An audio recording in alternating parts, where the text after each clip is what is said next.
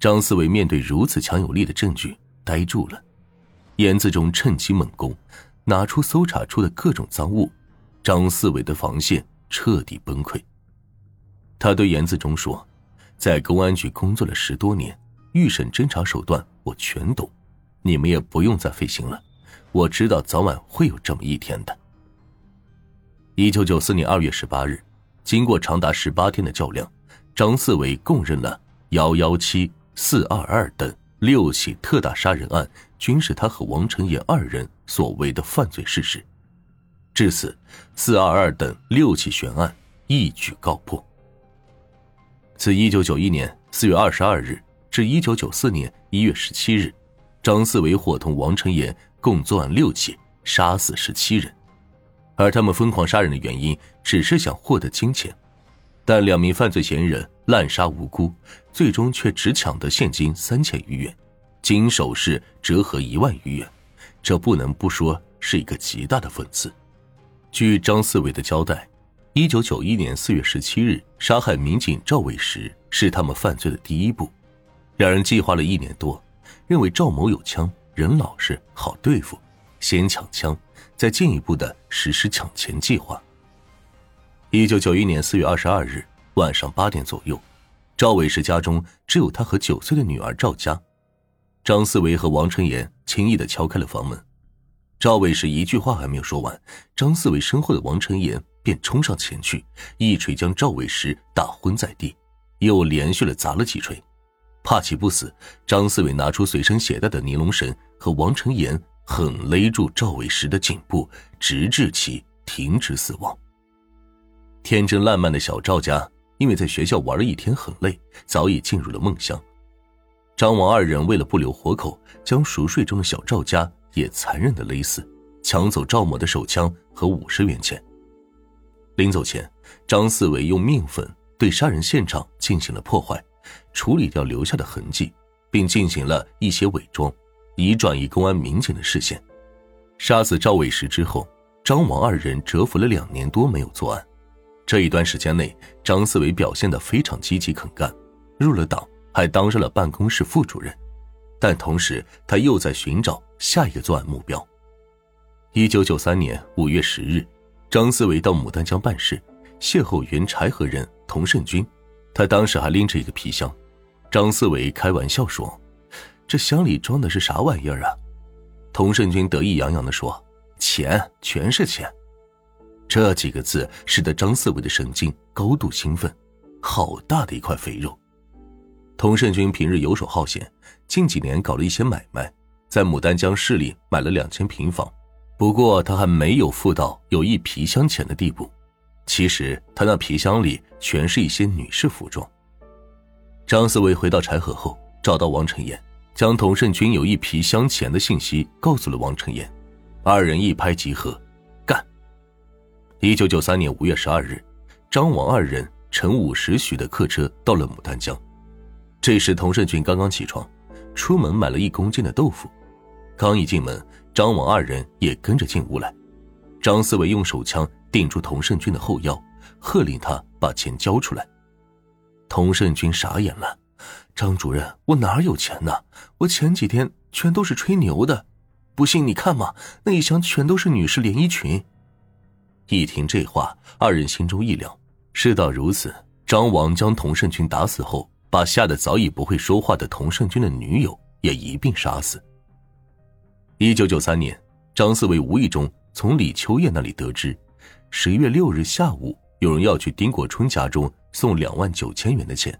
是托丁国春在海陵给买房子的钱款。张思维、王成颖二人觉得这又是一个好机会，但由于二人不知道丁国春在哪儿住，于是让李秋燕画了一张丁国春家的地形图，又让王成岩到海林市花了两个小时打听清楚后，二人于十月六日下午两点来到了丁国春家。没想到丁七也在家中，张思伟用手枪逼住丁国春。王成岩则先将丁七勒死，然后抢下丁国春的手枪。当张四伟听丁国春说郭某一会儿就送钱来之后，就用丁某的枪将其打死。张王二人处理完现场之后，在丁某的客厅里坐等送钱人。张王二人在丁家等了半个多小时，还不见来人送钱。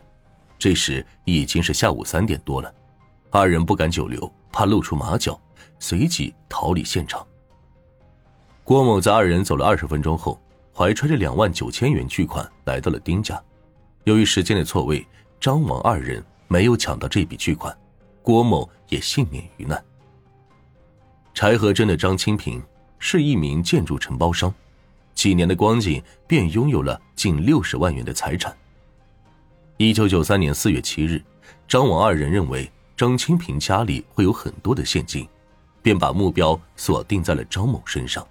四月七日两点，王成岩敲开张清平的家门，进屋后，张四维用手枪逼住张某夫妻，不许声张，拿十万块钱出来。张家夫妻苦笑了一下：“四位兄弟要钱还不好说，何必来这个？快收起家伙，明天我给你提十万不就行了？但现在一分钱也没有。”王成岩一看这个架势，二话没说，照着张家夫妻的脑门就是两锤子，将张家夫妻打昏后，二人故伎重演，用尼龙绳将该夫妻勒死。他们把大门反锁，从后面的小门溜走。走了十多米远，王成元忽然想起后屋还有三个孩子在睡觉，于是他提出孩子也要整死。张思维说：“他们不知道这事，那也不行，一个活口也不留。”王成元恶狠狠地说。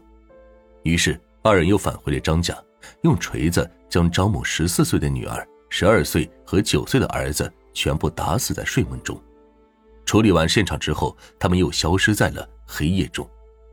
这回他们只弄到了一条金项链、两个金戒指和一副金耳环。张王制造的最后一起血案，也就是王建民一家四口被杀的案件，也是经过精心策划、周密安排的。一个偶然的机会，王成岩发现了身为交警的王建民家庭比较富有，房子从外观上看装修的比较不错。他揣测，既人既有钱又有枪，抢他比较划算。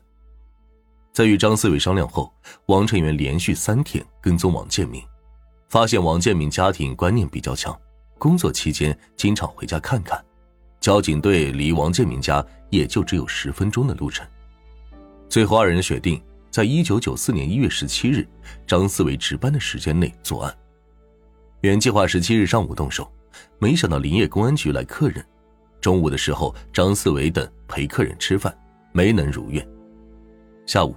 张思维借口喝多了，溜了出来，和王成岩乘坐七台河到哈尔滨的快车。下午三点五十分来到了海陵，四点十分来到了王家。敲开门之后，张思维对王某说：“我们找你办的那个事怎么样了？”一时间，王建明愣住了。这时，张思维用手枪顶住王建明，让他交枪拿钱。王建明明白过来后，与二人搏斗。由于王建明身材魁梧。张王二人一看是制服不了他，两支枪同时射击，王建明倒在血泊中。二人又将大女儿、三女儿、小儿子当场打死。大女儿怀中抱着的十七个月男婴被压在身下，幸免于难。王建明的二女儿从二楼上跳下，竟没有摔坏，最终成功报了案。张王见有人逃脱，知道情况不好，二人来不及处理现场，随即仓皇而逃。坐上出租车，奔往宁安县方向驶去，又绕到铁岭河，最后回到柴河，以制造假象逃避追捕。王建民案件发生后，王成岩想起了自己的指纹留在现场，惶惶不可终日。而警方的排查越来越紧，他希望张思维和他一同出逃，但狡猾的张思维苦思冥想，提出让王成岩携带两支枪逃跑，最好在外面把枪打响。将警方的注意力吸引到外地去。在王成岩离开前，张思维跟他说道：“无论如何不能被捕，宁可被警方击毙，也不能投降。”王成岩感念当初张思维曾经帮助过他，回答道：“你放心，我绝不会活着被带回柴河的。”但二人虽然订立生死同盟，但最终仍然没有逃掉法律的制裁。俗话说：“善有善报。”恶有恶报，不是不报，时候未到。张王二人穷凶极恶，也狡猾至极，但终究是逃脱不了法律的制裁。即便张思维身穿警服，一时躲开了世人的怀疑，但是在中国人民警察抽丝剥茧般的追查下，他也终将无处遁形。